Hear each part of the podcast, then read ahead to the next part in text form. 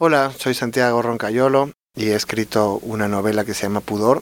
Cuenta la vida íntima de una familia, inclusive del gato, y habla de todos esos secretos que tenemos para la gente que queremos, de todas esas cosas que no le decimos a la gente que queremos, porque sería honesto, pero sería un desastre también. Voy a leerles el comienzo de la novela. Es chiquito.